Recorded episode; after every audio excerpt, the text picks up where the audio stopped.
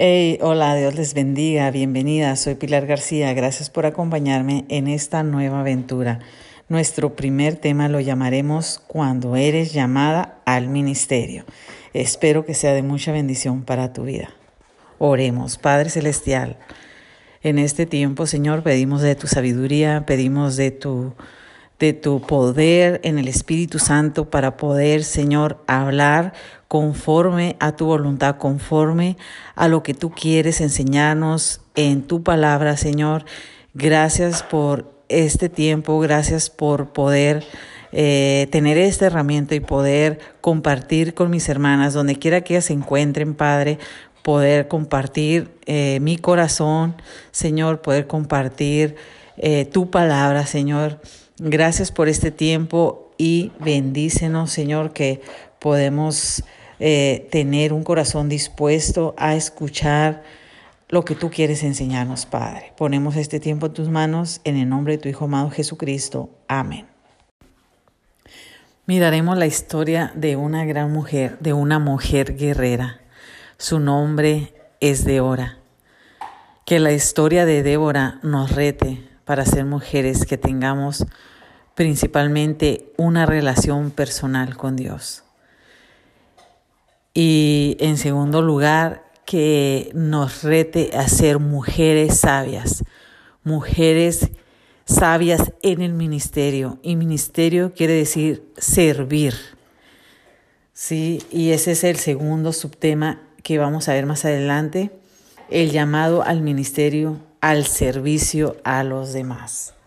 Y bueno, esa historia la vamos a encontrar en jueces capítulo 4, versículo del 1 al 7, y lo vamos a leer. Débora, jueza de Israel. Muerto Ahod, los israelitas volvieron a hacer lo malo a los ojos del Señor. Entonces el Señor los entregó a Javín, un rey cananeo de Azor. El comandante de su ejército era Cisara. Císara, que vivía en Aroset Goim. Císara, quien tenía 900 carros de guerra hechos de hierro, oprimió a los israelitas sin piedad durante 20 años, hasta que el pueblo de Israel clamó al Señor por ayuda. Débora, la esposa de Lapidot, era una profetisa que en ese tiempo juzgaba a Israel. Solía sentarse bajo la palmera de Débora, entre Ramá y Betel, en la zona montañosa de Efraín, y los israelitas acudían a ella para que los juzgara. Un día Débora mandó a buscar a Barak, hijo de Abinoam, quien vivía en Sedes, en el territorio de Neftalí, y le dijo, El Señor, Dios de Israel, te ordena, reúne en el monte Tabor a diez mil guerreros de la tribu de Neftalí y de Zabulón. Y yo haré que Císara, el comandante del ejército de Javín, vaya al río Sison, junto con sus carros de guerra y sus guerreros. Ahí te daré la victoria sobre él.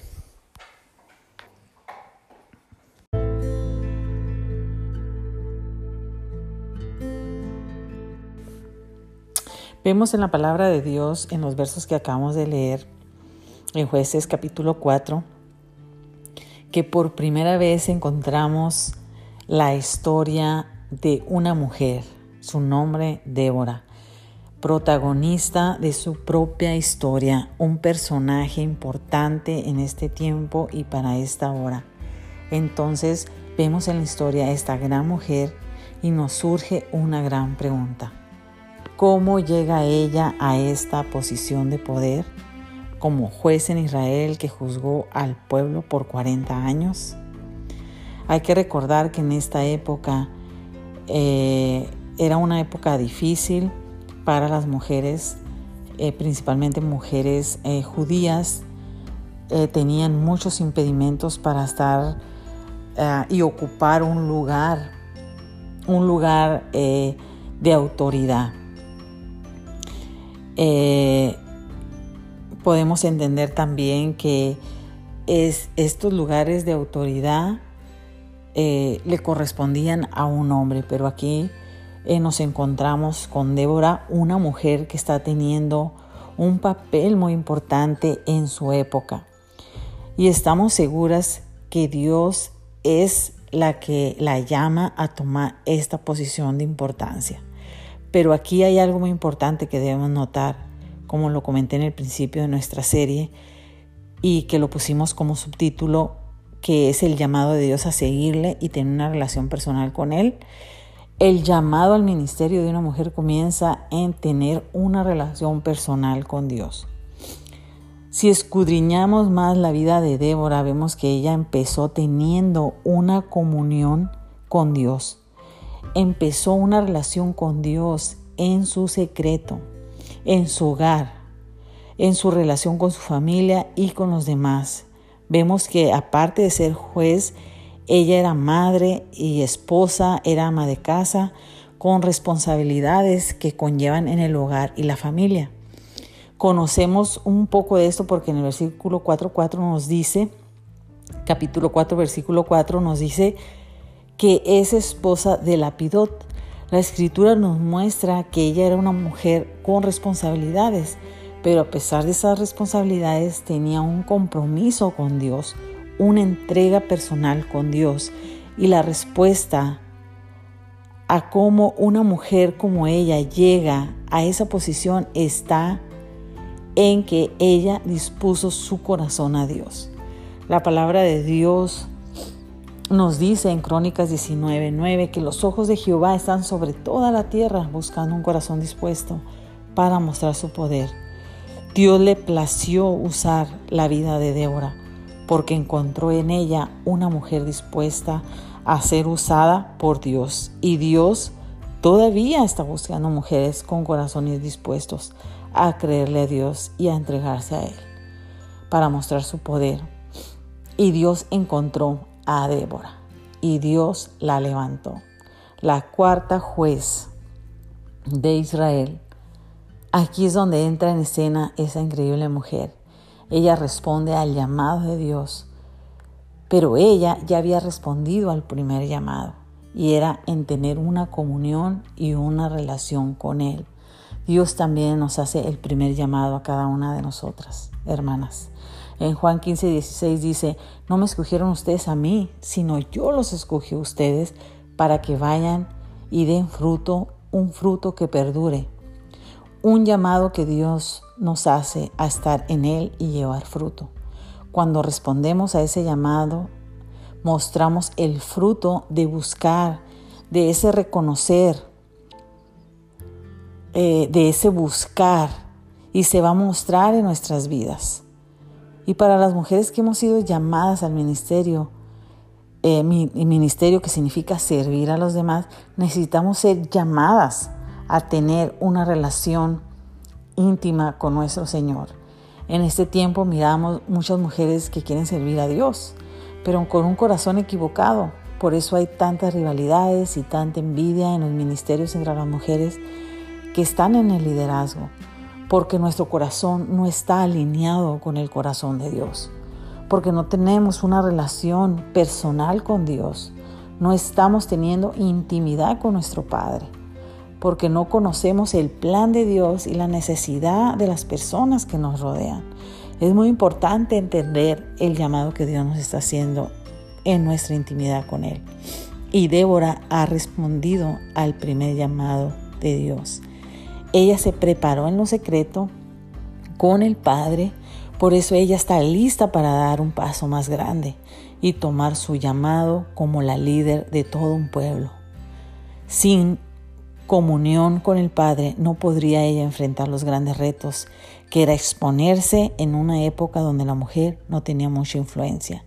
Ella necesitaba a Dios de su parte y Dios estaba de su parte. Qué gran ejemplo para nosotras. Si tú tienes el anhelo de servir a Dios en un ministerio, necesitas preparar tu corazón para ese llamado.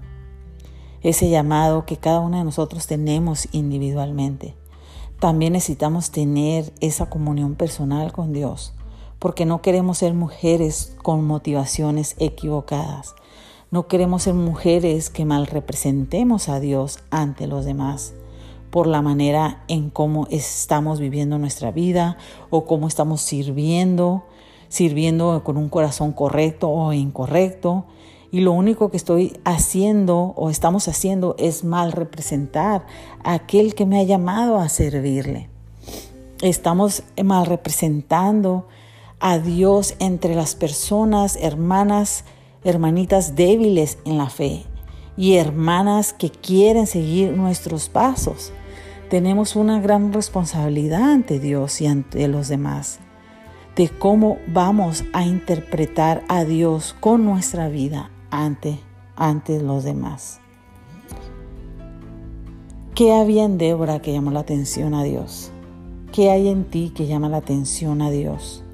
¿Hay un corazón malvado o hay un corazón dispuesto que, que reconoce la gran necesidad que tienes? Estamos llamando la atención de Dios. Él está buscando personas con corazones dispuestos para manifestar su poder, para manifestarse Él ante el mundo a través de la restauración, de la redención, de la salvación que Él nos ha dado a mí y a ti. ¿Estamos listas? Somos esas mujeres que estamos dispuestas, somos esas mujeres valientes que vamos a hacer la diferencia en este mundo.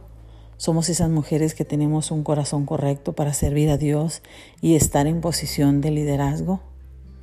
Que esas preguntas te reten a escudriñar tu propio corazón. ¿Qué clase de mujer soy? Dios te bendiga, soy Pilar García y nos escuchamos en la segunda parte de esta serie cuando eres llamada al ministerio. Hasta la próxima.